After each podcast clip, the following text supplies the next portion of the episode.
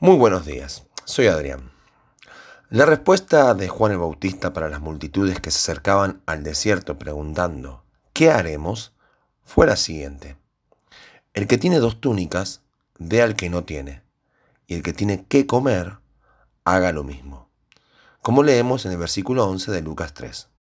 Muchas veces la palabra de Dios nos invita a levantar la mirada y poner la atención en el otro, antes que en nosotros también puede pasar que nos invite a mirarnos a nosotros primero, y esta es una de esas oportunidades. Observemos el primer principio que obtenemos de estos versículos. Todos tenemos algo para dar. Cuando nos miramos a nosotros mismos, pueden pasar dos cosas.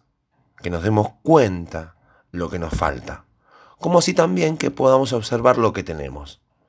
Con el paso de los años, he aprendido a que siempre podré encontrarme con algo que me falta, e indudablemente surgirá en mi corazón el deseo de querer conseguirlo, pero al mismo tiempo puedo ver que siempre tendré algo para dar. En Marcos 12, 41, 44 leemos el siguiente relato. Estando Jesús sentado delante del arca de la ofrenda, miraba cómo el pueblo echaba dinero en el arca, y muchos ricos echaban mucho.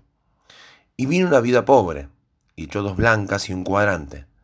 Entonces llamando a sus discípulos les dijo, De cierto os digo que esta vida pobre echó más que todos los que han echado en el arca, porque todos han echado de lo que les sobra, pero esta de su pobreza echó todo lo que tenía, todo su sustento.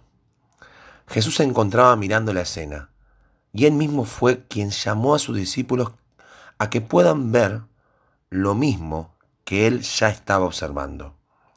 Nosotros también somos llamados por Cristo a ver a esta viuda y aprender de ella, para darnos cuenta de que dar no tiene que ver con lo que hemos podido acumular, ni con aquello que nos sobra, tampoco con lo que nos falta, sino que tiene que ver con la actitud del corazón.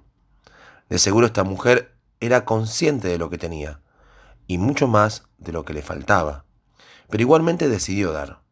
Porque Dios nos recuerda hoy por medio del mensaje de Juan el Bautista que el que tiene, dé. Hay una relación que debemos entender. Dar no tiene tanto que ver con cuánto tenemos, sino más bien con el lugar que le hemos dado a Dios en nuestros corazones, con el entender que Dios algo nos ha dado y porque tenemos, podemos dar. Al ver esta historia, surge en mi corazón la siguiente pregunta. ¿Qué comería esa mujer aquel día, ya que había echado todo su sustento? Esa verdaderamente no fue su preocupación, por lo que simplemente pudo dar. Resuenan en mi mente y corazón las palabras de 2 Corintios 9, 7 y 8, donde dice, cada uno dé como propuso en su corazón, no con tristeza ni por necesidad, porque Dios ama al dador alegre. Y poderoso es Dios para hacer que abunde en vosotros toda gracia, a fin de que, teniendo siempre en todas las cosas todo lo suficiente, abundéis para toda buena obra.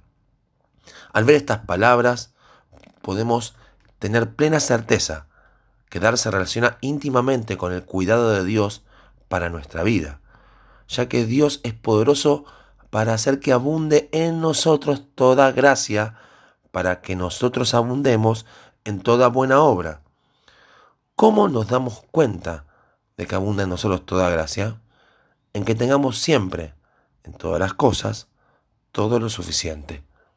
Notemos que no dice todo lo que queramos, sino lo suficiente. Cabe preguntarse entonces, ¿qué es lo suficiente? Las palabras de Juan también nos dan un marco de referencia en este aspecto. En que el tiene dos túnicas, del que no tiene, y el que tiene que comer, haga lo mismo. Abrigo y alimento. Sencillamente esto es lo que nosotros necesitamos. Y así también lo necesitan aquellos a quienes les damos.